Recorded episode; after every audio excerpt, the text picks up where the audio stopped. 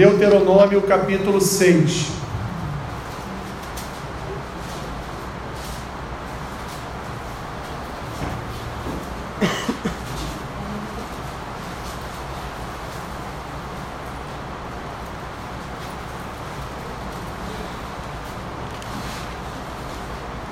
O texto é um pouquinho extenso, meus irmãos, mas vamos ler todo o capítulo 6.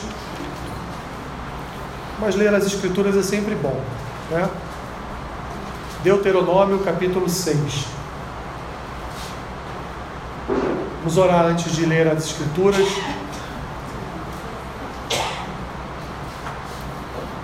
Senhor, sempre que abrimos a tua palavra, temos a confiança de que a tua voz há de falar ao nosso coração. Assim, Senhor, nós te pedimos, te rogamos, que o teu Santo Espírito venha ministrar sobre nós a tua palavra nesta manhã, trazendo, Senhor, sobre o nosso coração verdades do teu reino. Assim nós oramos, gratos ao Senhor por tudo, em nome de Jesus. Amém.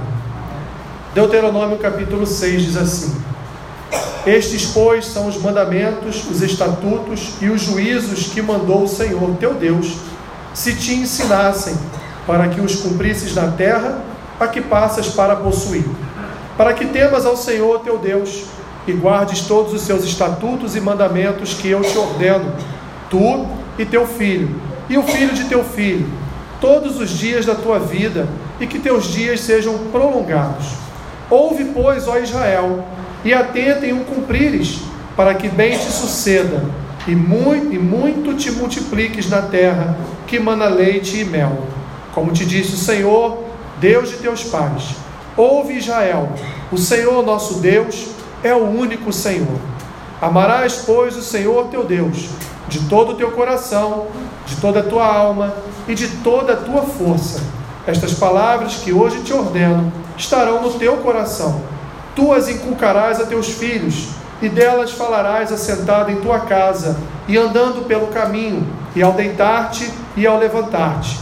Também as atarás como um sinal na tua mão, e te serão por frontal entre os olhos, e as escreverás nos umbrais de tua casa e nas tuas portas. Havendo depois o Senhor, teu Deus, introduzido na terra que sob juramento prometeu a teus pais, Abraão, Isaque e Jacó, te daria, grandes e boas cidades que tu não edificaste, e casas cheias de tudo que é bom, casas que não encheste, e poços abertos que não abriste, vinhais e olivais que não plantaste, e quando comeres e te fartares, guarda-te para que não esqueças o Senhor, que te tirou da terra do Egito, da casa da servidão.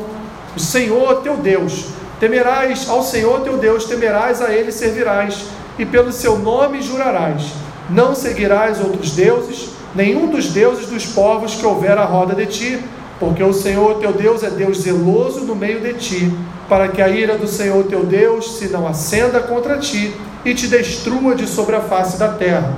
Não tentarás o Senhor teu Deus, como tentaste em Massá. Diligentemente guardarás os mandamentos do Senhor teu Deus e os seus testemunhos e os seus estatutos que te ordenou farás o que é reto e bom aos olhos do Senhor, para que bem te suceda e entres e possuas a boa terra, qual o Senhor, sob juramento, prometeu dar a teus pais, lançando todos os teus inimigos de diante de ti, como o Senhor tem dito. Quando teu filho, no futuro, te perguntar, dizendo: Que significam os testemunhos e estatutos e juízos que o Senhor nosso Deus vos ordenou? Então dirás a teu filho: Éramos servos de Faraó no Egito, porém o Senhor de lá nos tirou com poderosa mão. Aos nossos olhos fez o Senhor sinais e maravilhas, grandes e terríveis, contra o Egito e contra Faraó e toda a sua casa. E dali nos tirou para nos levar e nos dar a terra que, sob juramento, prometeu a nossos pais. O Senhor nos ordenou cumpríssemos todos estes estatutos e temêssemos o Senhor nosso Deus, para o nosso perpétuo bem, para nos guardar em vida, como tem feito até hoje. Será por nós justiça, quando tivermos cuidado de cumprir todos estes mandamentos perante o Senhor nosso Deus, como nos tem ordenado. Até aqui, meus irmãos, Podem ocupar os seus lugares.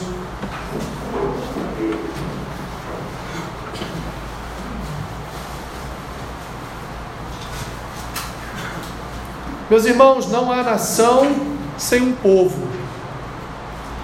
Não há nação só sem a comunhão, sem a identidade, sem a identificação do povo. Assim também, como não existe, não há nação sem regras não há nação sem leis. Não existem países que não possuam uma, uma constituição, uma regra de convivência pacífica, uma regra que limita limita a nossa limita o nosso sobreviver, limita os nossos relacionamentos, limita as nossas relações sociais. Não há, meus irmãos, país que não não precise e que também não tenha, repetindo aqui, uma uma regra, uma constituição, leis que, portanto, organizem é, o seu, o seu, a sua ética, a sua moral e a sua convivência civil. Porque se assim não fosse, não existiria nação, existiria um sistema anárquico onde as pessoas fariam o que bem entendesse, fariam o que quisessem e, portanto, não haveriam regras, mas haveria uma única regra, a regra do mais forte. Isso foi nos tempos primitivos, onde o mais forte exercia o seu poder de domínio sobre aquele que era mais fraco. Sabemos, meus irmãos, que mesmo com leis, mesmo com uma constituição, mesmo com regras, ainda assim, de uma forma é, direta e indireta, ou mais forte economicamente, ainda consegue exercer certo domínio e autoridade aquele que economicamente é o mais fraco. Mas ainda assim, meus irmãos, existem limites estabelecidos pelas regras, pelas leis, pela constituição. Então, um povo, uma nação, ela é formada a partir do conjunto de pessoas, mas também, meus irmãos, a partir do estabelecimento, da definição de regras para que aquelas pessoas então convivam socialmente, convivam dentro de uma relação pacífica, dentro de uma relação onde ninguém venha a, de fato, usurpar o direito alheio, ninguém venha a, a ultrapassar os limites destas regras impostas. Eu estou dizendo isso como uma introdução para que os irmãos entendam, meus, é, meus queridos, o contexto desta palavra, o contexto do que Deus estava fazendo com a nação. Lá em Gênesis capítulo 12, Deus vai prometer a Abraão uma filiação. E a partir desta filiação, Deus vai prometer a Abraão que dele viria várias outras famílias que formariam nações na terra. Mas especificamente, essas outras famílias formariam, meus irmãos, uma nação. Uma nação que Deus escolheria para ser uma nação diferente das outras nações da terra.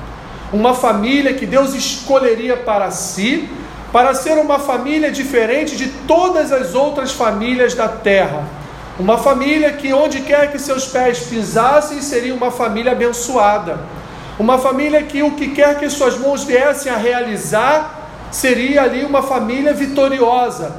Uma família, portanto, meus irmãos, que estaria debaixo da guarda, da proteção, do amor, da misericórdia e do cuidado de um Deus único que escolheu um povo para o santificar e para fazer com que este povo viesse a servi-lo. Mas, meus irmãos, de que forma isso viria a ser feito? de que forma Deus estabeleceria um povo. Vamos lembrar aqui que este povo que agora está aqui no deserto com Moisés, era o povo que estava lá no Egito, com 400 anos de escravidão, construindo as maravilhas que você conhece hoje lá no Egito. Ali então, sendo massacrados pelos egípcios, sendo escravizados pelos egípcios, sendo maltratados pelos egípcios, então o clamor deste povo, o louvor, a adoração, a oração deste povo um dia chegou a Deus. E Deus então se lembrou da sua promessa feita a Abraão. Eu prometi a Abraão dar a ele um, um povo, prometi a Abraão dar a ele filhos, eu prometi a Abraão formar da família de Abraão um povo, e não só um povo, não só filhos, mas eu prometi a Abraão também uma terra. Eu prometi a Abraão que este povo futuro viveria numa terra, uma terra próspera, porque é uma terra que manava leite e mel, uma terra onde eles estariam protegidos dos seus inimigos, uma terra então que seria de propriedade exclusiva do seu povo, do povo de Deus. E Deus agora se lembra deste povo e Deus levanta então um homem chamado Moisés. E este homem, a imagem de Deus aqui na terra, a representação de Deus aqui na terra, este homem realiza alguns feitos no Egito que culminam com a saída deste povo para a caminhada de poucos dias até esta nova terra chamada Canaã. Acontece, meus irmãos, que no decorrer desta caminhada, este povo pecou contra o Senhor. No decorrer desta caminhada, este povo, ele se arrependeu de ter largado o Egito em alguns momentos, quando faltou alimento, quando faltou água. Este povo então olhava para trás e pensava: nossa, no Egito eu tinha água, no Egito eu tinha comida, no Egito eu tinha as iguarias lá dos egípcios, e aqui no deserto eu não tenho nada. Então Deus mandou maná, Deus tirou água da rocha, e assim, meus irmãos, Deus foi trabalhando com este povo. Mas era necessário para que este povo fosse um povo que vivesse nos limites do que Deus queria como santidade, era necessário que esse povo possuísse então regras, regras morais, regras éticas, regras, meus irmãos, religiosas, como servir a Deus, como adorar a Deus, como nos achegar diante de Deus. Então, Deus, ainda no capítulo 5 aqui de Deuteronômio, não vamos nos esquecer, que Deuteronômio é a repetição de todo o Êxodo. Deuteronômio está aqui, Moisés está recontando a história. Então, dentro do seu primeiro discurso em Deuteronômio, Moisés então está relembrando o povo o que aconteceu lá atrás. Deus então chamou Moisés ao monte, Deus deu a Moisés as tábuas com os dez mandamentos. Isso está aqui registrado no capítulo anterior, no capítulo 5. E essas primeiras regras esse primeiro conjunto de regras, podemos até chamar os dez mandamentos da Constituição de Israel, foi a primeira Constituição de Israel. Deus estabeleceu ali alguns limites para o serviço do povo. Deus estabeleceu limites para a adoração do povo. Deus então disse ao povo o que ele demandava de cada um deles com princípios, com dez princípios, dez regras básicas para que o povo então conseguisse andar com Deus. Quando Moisés desce, encontra o povo ali com o bezerro de ouro, adorando, louvando, ele quebra aquelas tábuas e mais à frente então ele vai ter aquelas tábuas de volta. Deus vai novamente escrever os dez mandamentos, vai entregar novamente nas mãos de Moisés, porque, meus irmãos, o povo precisava de regras, o povo precisava de uma palavra, não só que ali o formasse enquanto nação, uma palavra que o formasse enquanto povo, enquanto uma unidade, enquanto nação, mas uma palavra também, meus irmãos, que viesse a guiar os passos daquele povo. Uma palavra que viesse de encontro com a natureza adâmica de todos nós.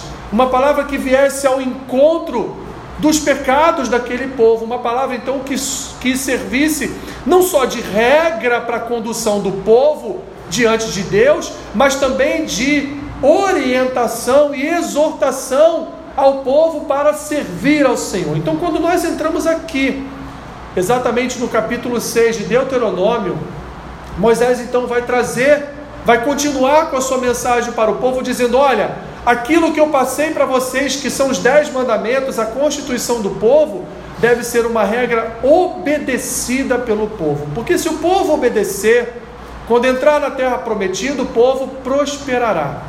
Mas se o povo não obedecer a essa palavra, quando vocês entrarem na terra prometida e desobedecerem ao Senhor, então o povo será destruído. É assim então que Moisés vai dizer para o povo aqui em Deuteronômio capítulo capítulo 6.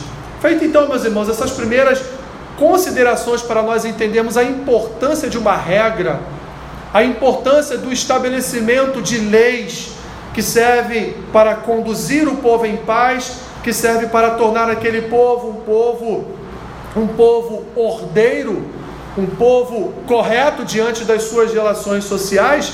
Vamos passar aqui para o segundo momento, que é o momento do cumprimento daquela palavra. Deus então, através de Moisés, vai dizer, meus irmãos, para aquele povo que estes eram seus mandamentos estes eram seus juízos, estes eram seus estatutos. Juízos, estatutos e mandamentos, meus irmãos, que Deus entregou ao povo para que o povo cumprisse.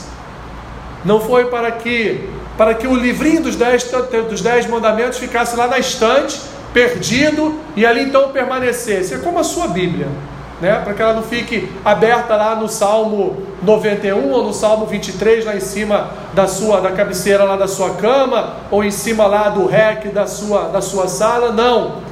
Deus, ele queria que o povo tivesse contato com esta palavra, vivesse por esta palavra e, portanto, obedecesse a esta palavra. Então diz: olha, isso são mandamentos. E o que são mandamentos, meus irmãos? São ordens. Mandamentos são ordenanças. Mandamentos é, mandamento é algo que Deus está dizendo assim: ó, vai lá e faça.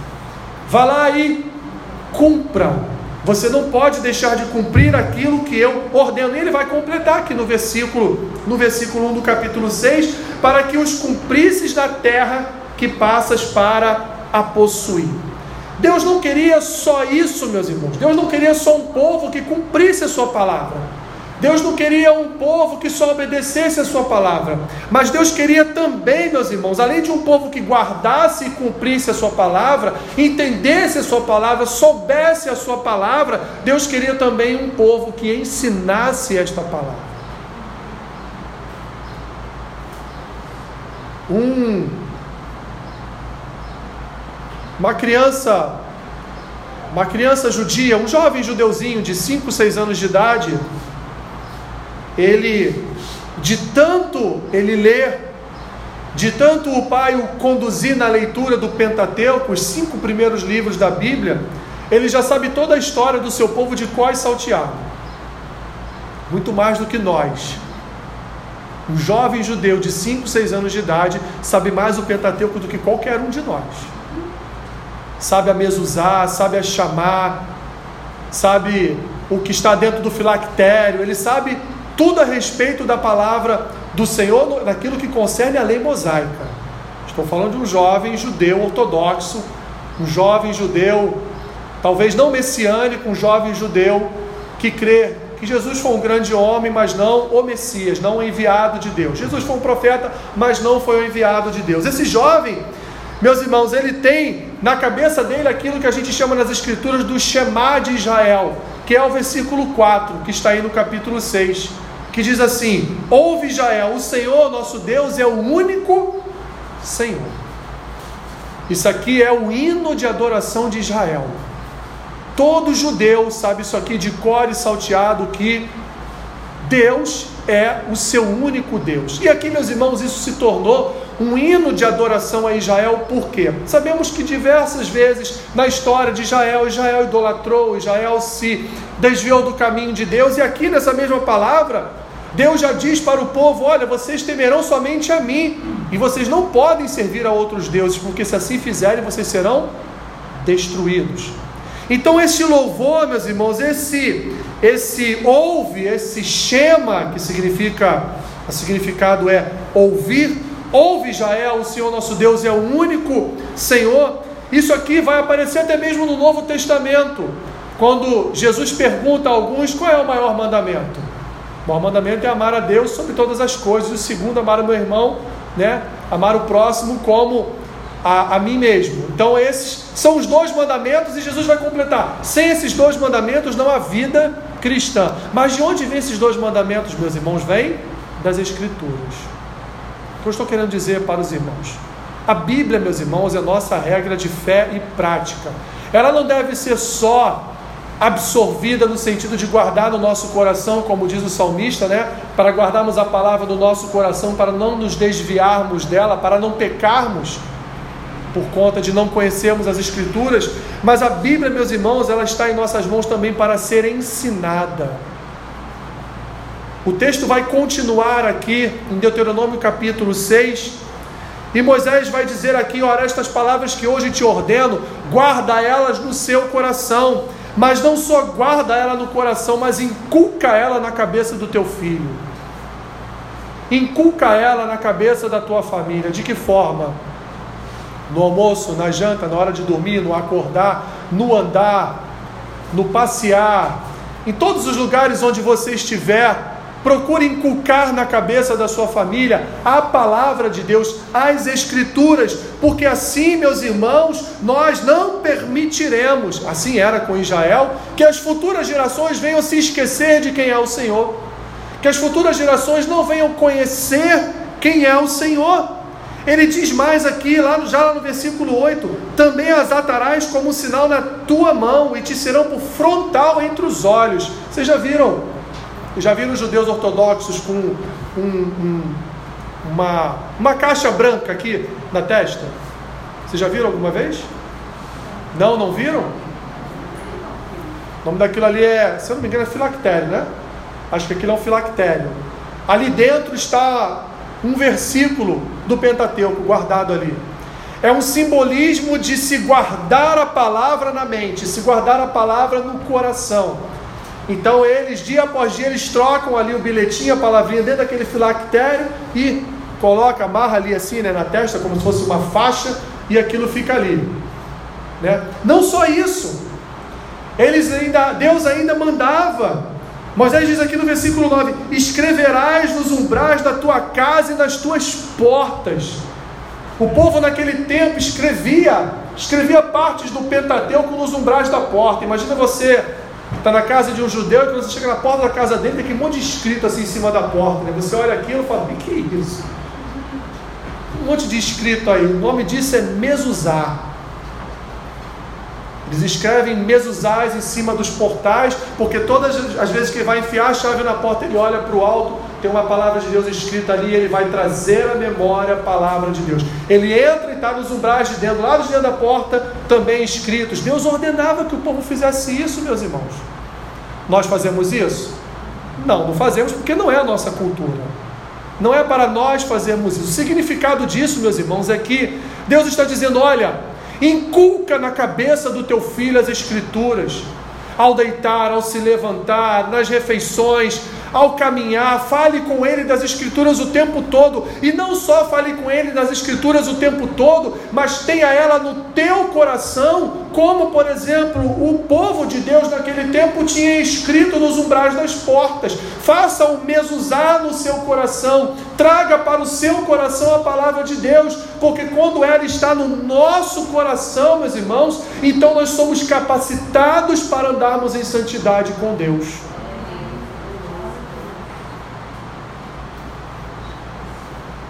Deus forma um povo, Deus forma uma nação, entrega a esta nação uma regra de fé e prática, entrega a esta nação uma lei e diz para esta nação: anda segundo esta lei, porque se você andar segundo esta lei, você será tremendamente abençoado. Podemos olhar isso como uma troca, né?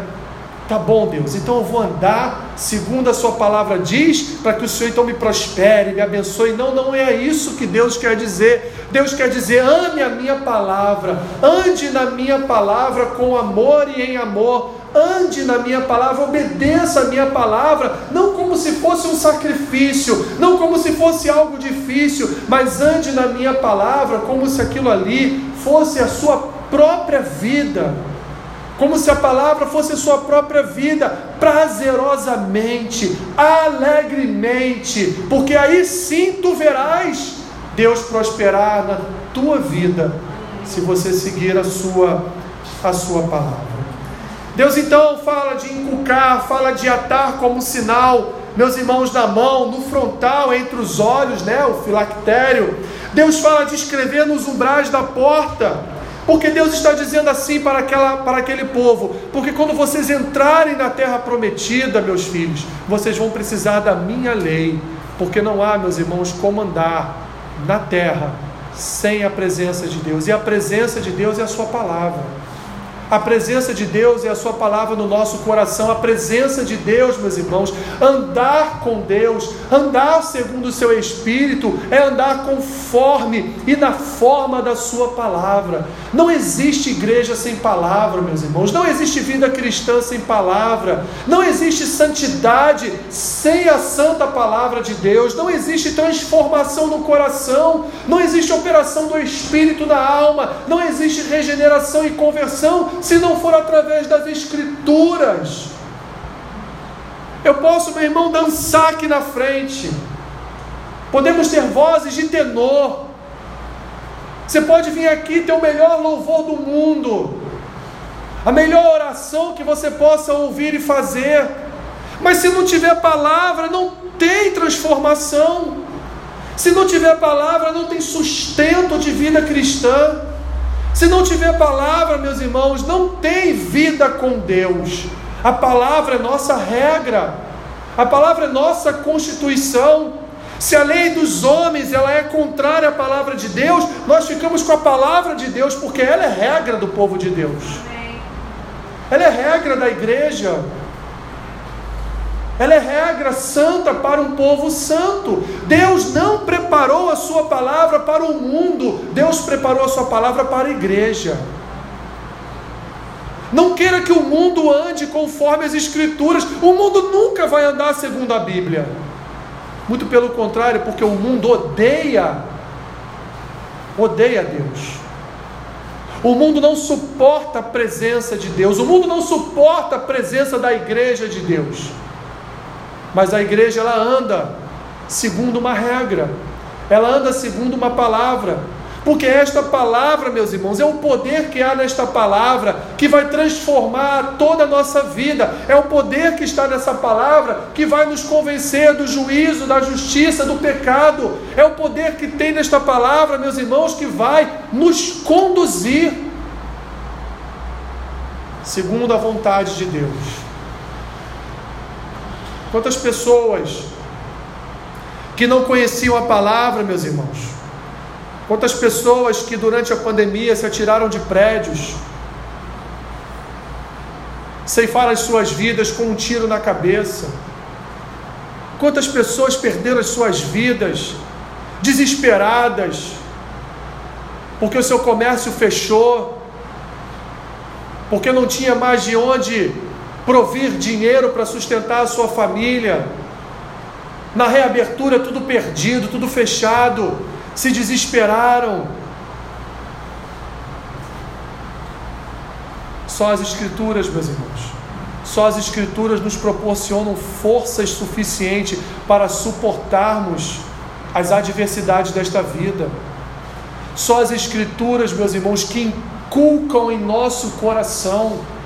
Só as Escrituras que nos ensinam, meus irmãos, que existe um Deus, um único Deus a quem servimos, adoramos e estamos sob os cuidados dele, e ele é fiel e justo, e não importa o vírus, o próximo vírus que vai aparecer, não importa se é delta, se é alfa, se é ômicron, não importa o nome do próximo vírus, o que importa, meus irmãos, é que esse vírus é criação do nosso Deus, porque ele criou todas as coisas.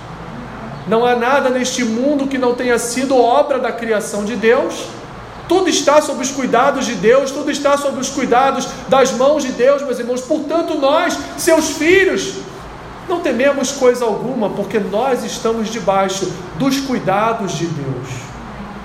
Nós não precisamos desconfiar, desconfiar do pão diário sobre a mesa, desconfiar do sustento do Senhor, porque as Escrituras nos ensinam que Deus é bom e as suas misericórdias duram para sempre. As Escrituras nos ensinam através dos salmos, as Escrituras nos ensinam através das palavras de Cristo que nós temos um Deus, servimos ao Senhor e se nós depositarmos nele a nossa confiança, ainda que a nossa mãe nos esqueça, ainda que o nosso pai corte a nossa mesada, te corte da herança, ainda, meus irmãos, que como Jó, toda a família venha se perder, ainda assim o meu Deus me sustentará. Ainda assim, o meu Deus é quem coloca o pão sobre a mesa, ainda assim, o meu Deus é que tem sustentado a minha vida e da minha casa. Essa confiança, meus irmãos, ela não é adquirida nos jornais de todas as manhãs. Essa confiança, meus irmãos, ela não é adquirida, meus irmãos, em livros que este mundo produz. Esta confiança é adquirida na palavra do Senhor ela é que renova a nossa fé, ela é que renova a nossa esperança, ela é que nos faz crer, meus irmãos, como diz o louvor, ainda que demore, ainda que nós venhamos a achar que ele, nos, que ele se esqueceu de nós, nós sabemos que um dia ele voltará. e sabemos que Ele não tem se esquecido de nós. Moisés está, portanto, aqui, meus irmãos, dizendo para este povo: olha, olhe para a palavra de Deus, olhe para os dez mandamentos, olhe para as Escrituras, não se desvie nem para a esquerda, não se desvie nem para a direita, porque se diligentemente vocês guardarem os mandamentos do Senhor, teu Deus, os seus testemunhos, os seus estatutos que Ele te ordenou, Ele fará o que é reto e bom diante dos seus olhos. Se obedecerem ao Senhor, andar em santidade do, ao Senhor, na forma, conforme a Sua palavra, Deus, meus irmãos, Ele vai lançar de diante de ti, Ele vai encerrar de diante de ti todos os teus inimigos. É assim que a Sua palavra diz. Ele vai dizer lá em Deuteronômio 28, 27 e 28: aqueles que andam conforme a palavra de Deus serão abençoados, prosperarão diante de Deus, mas aqueles que não andam segundo a Sua palavra, esses estarão condenados.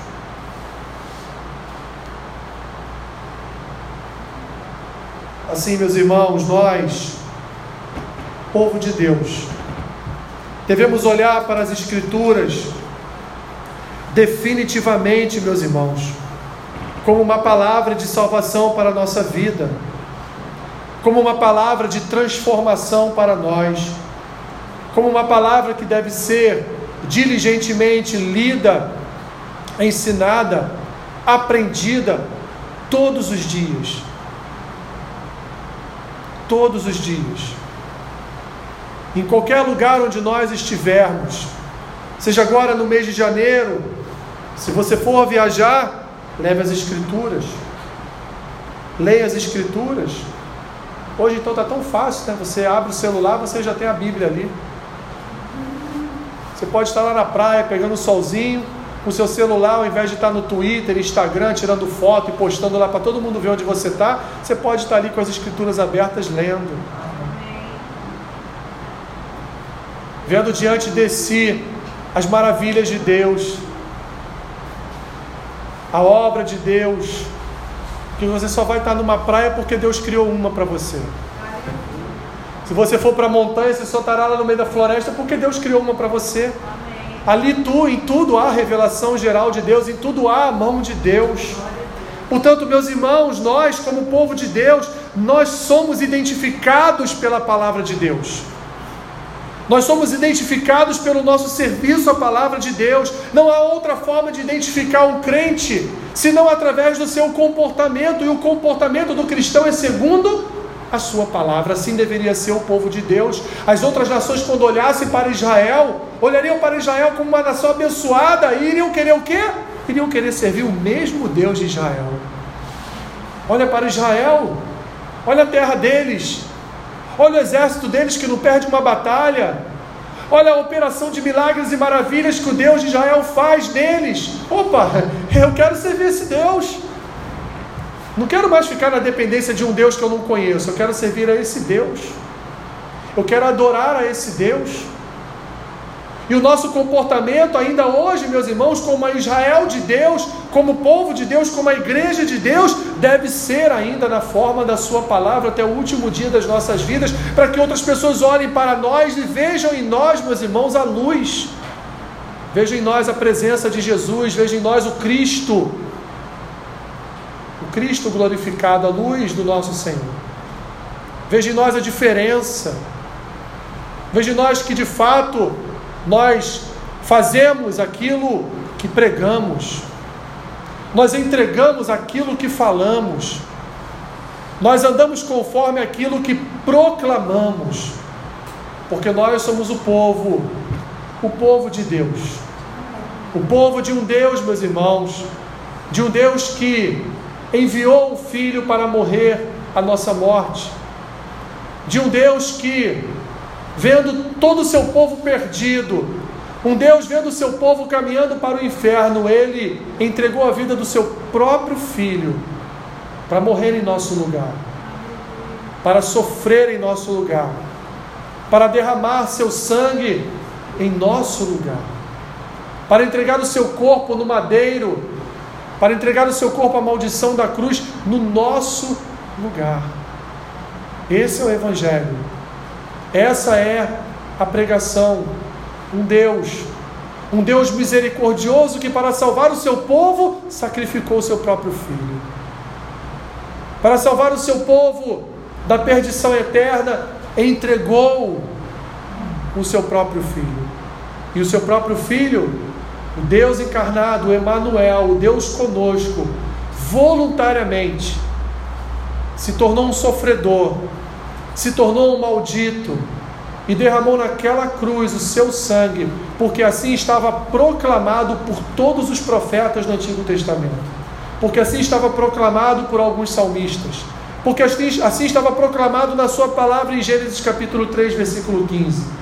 Porque assim, meus irmãos, em todo o Antigo Testamento foi proclamado que Deus enviaria a salvação, enviaria o socorro definitivo para o seu povo, para que o seu povo um dia pudesse, por intermédio desta salvação, por intermédio desta purificação, para intermédio do lavar das suas vestiduras, habitar, habitar numa nova Canaã, habitar numa nova terra, habitar numa nova Jerusalém e ali então viver eternamente, frente a frente, face a face, com Deus da sua vida. E o que nós faremos hoje, ao recebermos os elementos, será exatamente fazer aquilo que Jesus nos disse para fazer. Sempre trazer à nossa memória o sacrifício de Cristo na cruz, mas também a sua ressurreição, que é a garantia para uma vida eterna, que é a garantia para uma vida eterna com Deus. Quando consumimos o pão, quando tomamos esse cálice, nós então nos lembramos, meus irmãos, que só estamos aqui porque nós recebemos em nós a obra de Cristo, porque nós recebemos em nós o Verbo de Deus, encarnado e hoje glorificado, assentado à destra de Deus Pai. Nós só estamos aqui porque um dia a Sua palavra foi confirmada na vida de Cristo. Só estamos aqui porque tudo aquilo que foi proclamado nas Escrituras, tudo aquilo que é ainda proclamado através das Escrituras, se cumpriu na pessoa e na vida de Cristo. E por Sua obra na cruz, pelo, seu, pelo derramar do seu sangue e pela ressurreição do seu corpo, nós estamos aqui, meus irmãos, e hoje, com Sua licença, sentaremos à mesa com Ele e aqui participaremos do seu sacrifício, participaremos futuramente da sua ressurreição. Nos lembrando, meus irmãos, nos lembrando que somos o povo de Deus, somos a nação de Deus, somos os filhos de Deus, e assim fomos feitos, e assim somos, porque há sobre nós a autoridade de uma palavra, a autoridade das Escrituras, a autoridade da palavra de Deus que através do seu Filho vive e se multiplica em nós. Vamos nos preparar para cear com o Senhor.